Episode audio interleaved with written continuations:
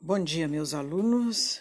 É, vou fazer a leitura agora aqui de um poema que eu já havia mandado para vocês, que vocês têm aí o poema e tem também análise desse poema.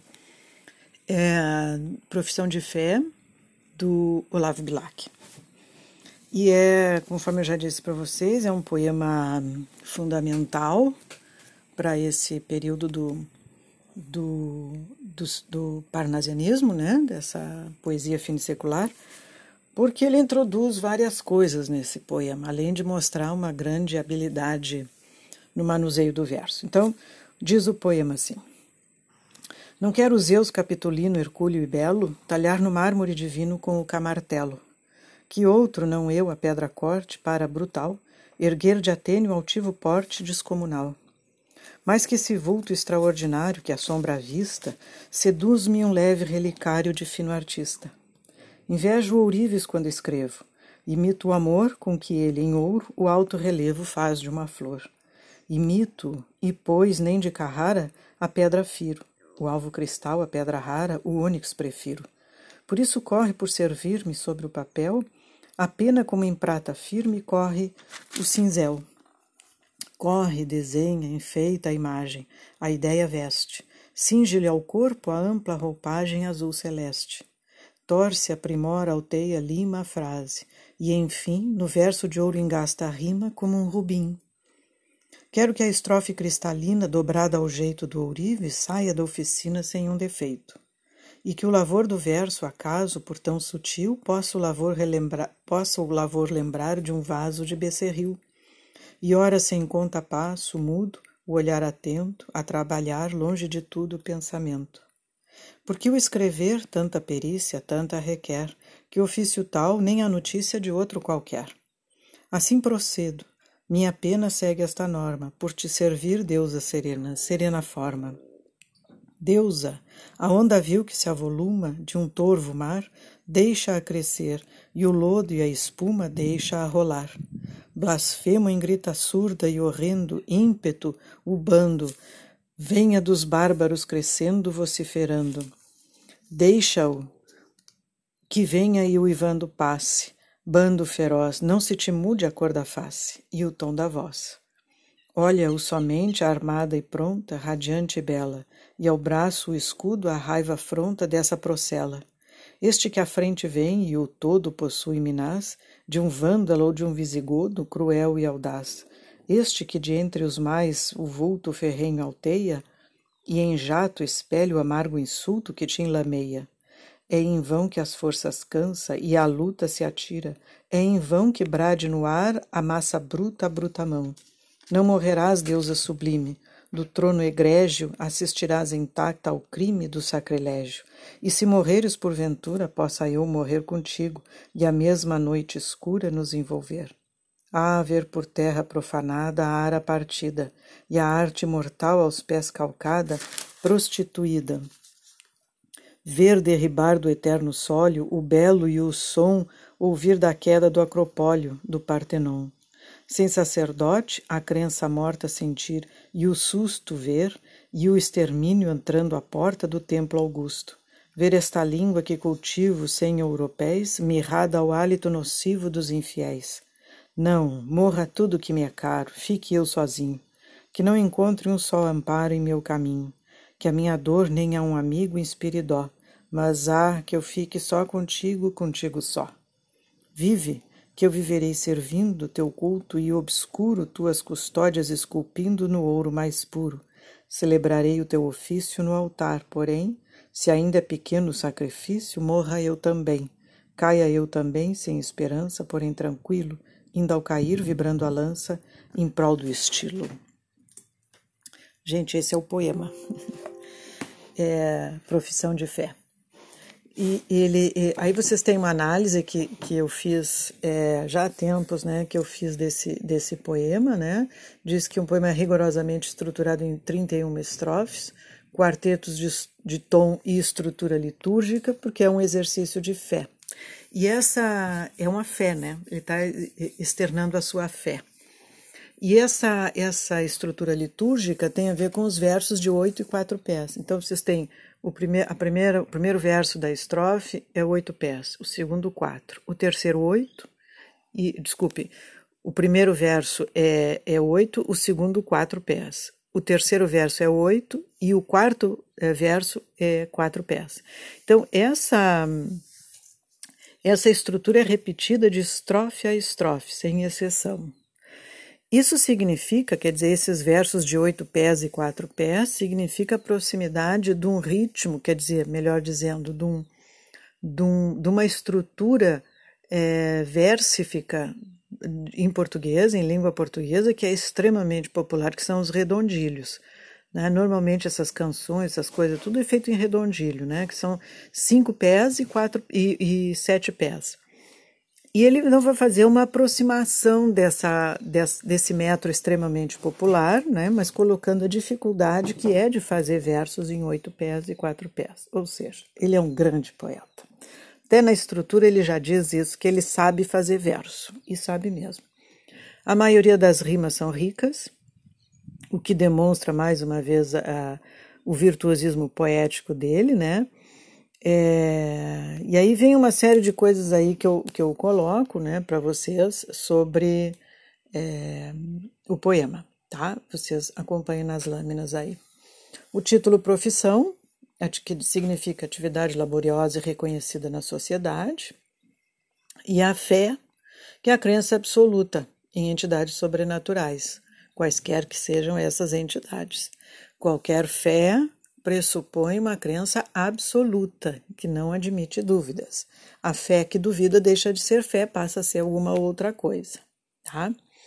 O assunto é a descrição da atividade laboriosa do fazer poético. Então, todo esse palavreado aí que normalmente os alunos dizem, ah, eu não entendi, não entendi o que ele quer dizer, essa linguagem, não sei o que, por aí vai.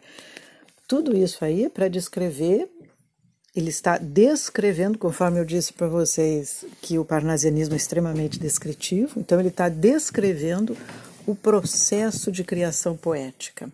E isso leva ao tema da metapoesia, que vem a ser algo extremamente importante para a poesia brasileira a partir de então, a partir exatamente da publicação desse poema. E ele vai é, relacionar a sua, a sua atividade poética num sentido dual, né, de oposição. Existem aqueles que fazem assim e existe eu que faço assim, entenderam? Então, aqueles que fazem assim, ele vai chamar de Zeus Capitolino, Zeus do Capitólio. Capitólio é o prédio mais importante, ou era o prédio mais importante da, da, da Grécia Antiga, né? Então era o Deus, Deus Supremo Zeus, né? No, no, no, no seu, na sua, entre aspas, na sua igreja mais importante, né? E, e isso tem a ver com a grande eloquência, e, de dizer o poema em voz alta e grandes façanhas e coisa e tal, né? Então, é, nessa primeira parte do poema, ele faz a representação da grandiosidade, né? e vai chamar o Hercúleo de Hércules, né? belo, mármore, altivo porte, descomunal, etc. Então, uma série de adjetivos que vão tratar é, do, da poesia usual naquele momento, ou seja, romântica, é, na poesia daquele momento, que é extremamente laudativa, né? como era a poesia do Castro Alves. Né? E, e, e ele, ele diz que ele não quer isso, né? Ele quer o contrário disso, ele não quer ser o Zeus capitulino. E aí então ele vai propor uma figura interessante para a sua concepção de poesia e para o seu próprio, sua própria atividade como poeta, né? É um ourives. Ourives é uma figura geralmente que vive é, trancafiada, né? É, que trabalha com ouro, né? A, figura do ourives é um, é um. Ah, antes eu quero dizer que ele vai faz, fazer uma, uma, o Zeus Capitulino, né? Talhar no ármore divino com o camartelo. Camartelo é a forma arcaica de martelo. Então é o, é o sujeito, né? Que ele vai, é, como é que eu posso dizer? Ele vai opor dois tipos de poetas: o poeta grandioso, tá? que ele não quer ser, é, comparando a um, a um, a um escultor. Tá? de grandes formas. E é o poeta que ele é, que é um ourives, que também é um escultor de pequeníssimas formas. Por quê? Porque o ourives é o sujeito que, que trabalha o ouro, que faz as pequenas joias. Joias, essas joias que a gente usa no dia a dia, é, hoje em dia nem tanto, né? Porque tá, tá, tudo meio caro, mas joias, o sujeito que faz joias, relicários. Relicário é, um, é uma concepção interessante, são fiozinhos de, de ouro ou de prata que vão tecendo um, um objeto, né?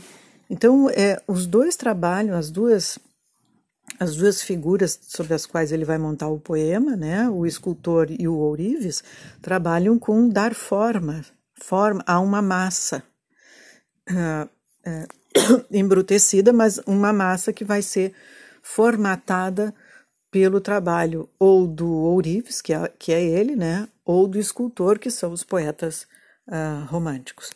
E aí ele vai apresentar descritivamente no poema toda essa essa delicadeza e o silêncio necessários para que o ourives faça o seu leve relicário da mesma maneira, o silêncio e a delicadeza necessárias para que o poeta como ele faça o seu ofício, ou seja, escreva seus poemas. E é, assim, dessa maneira, ele vai opor né, dois tipos de poesia, portanto, dois tipos de poeta, ou dois tipos de poeta, portanto, dois tipos de resultado poéticos completamente diferentes. Há o grande eloquente né, e há o humilde. E aí, então, ele vai se colocar como um mero artesão, como o ourives, né? E que fica na solidão, né? É extremamente cuidadoso com a forma, a palavra é cantada, não é gritada, né?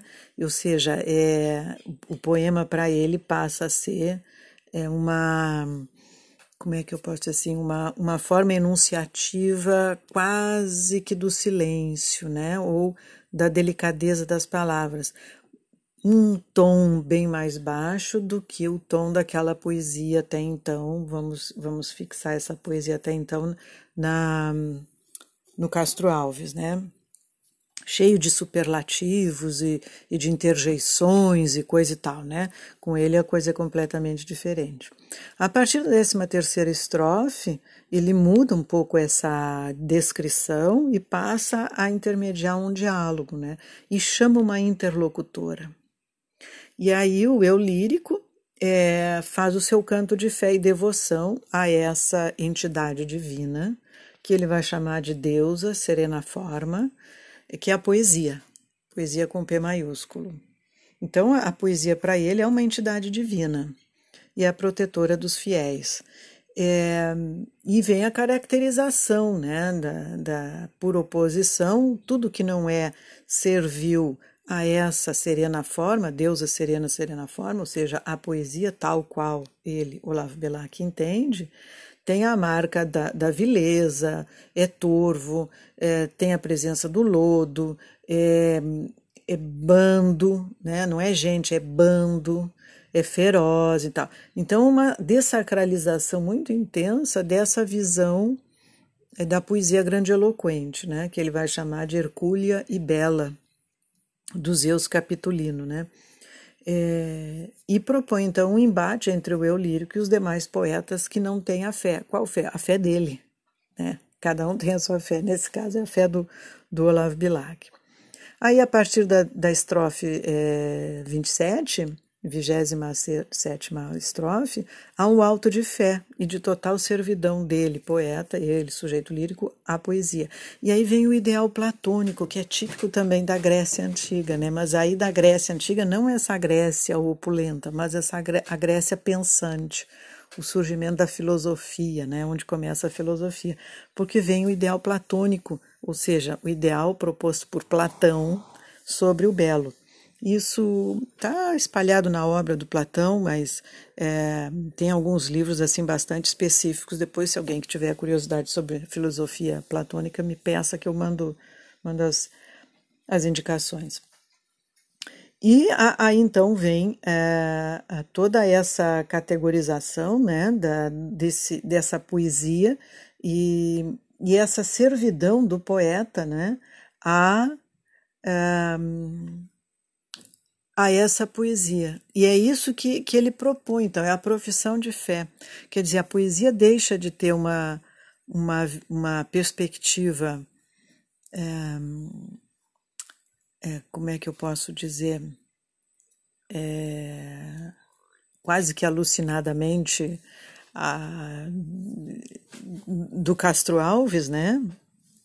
Aquela coisa grando, grandiosa e tal, que o poeta recita seus poemas aos brados e tal, né? Ó oh, Deus dos desgraçados, o escravo, não sei o que e tal, aquela poesia do Castro Alves. E passa uma outra concepção de poesia que ele vai descrever aqui, recolhido ao seu ao seu gabinete de estudo, de trabalho, escrevendo e tal, como o Ourives. Então, essa comparação é muito interessante, gente, vocês não devem esquecer disso. Existe, segundo o Olavo Bilac, dois tipos de poeta. O poeta grande eloquente, a quem ele compara a Zeus Capitolino, né, o, o grande é, o grande deus né, da, da Grécia Antiga, o, o sujeito que que, que talha no martelo, no, no, no, no mármore, né? um grande escultor, e o seu oposto, que é um pequeno escultor chamado Ourives, que em vez de trabalhar com mármore, que é uma, uma peça grande, uma pedra imensa, vai trabalhar com filetes de ouro, é, fiozinhos de ouro. Então são atividades muito próximas, porém extremamente diferentes, né? Porque um trabalha com o grandioso, outro trabalha com o pequeno. Um trabalha no barulho, outro trabalha no silêncio. E assim ele institui um credo à poesia, né? Ele vai instituir também é, uma entidade divina, a deusa serena, serena forma, a poesia, poesia com P maiúsculo, né? Porque aí há uma prosopopeia e a, a o substantivo poesia passa a ser substantivo próprio, né? É, a, e essa, essa deusa serena, serena forma, é quem vai guiar a sua vida de poeta. Bem, esse é um, é um poema, um poema Profissão de Fé, do Olavo Bilac.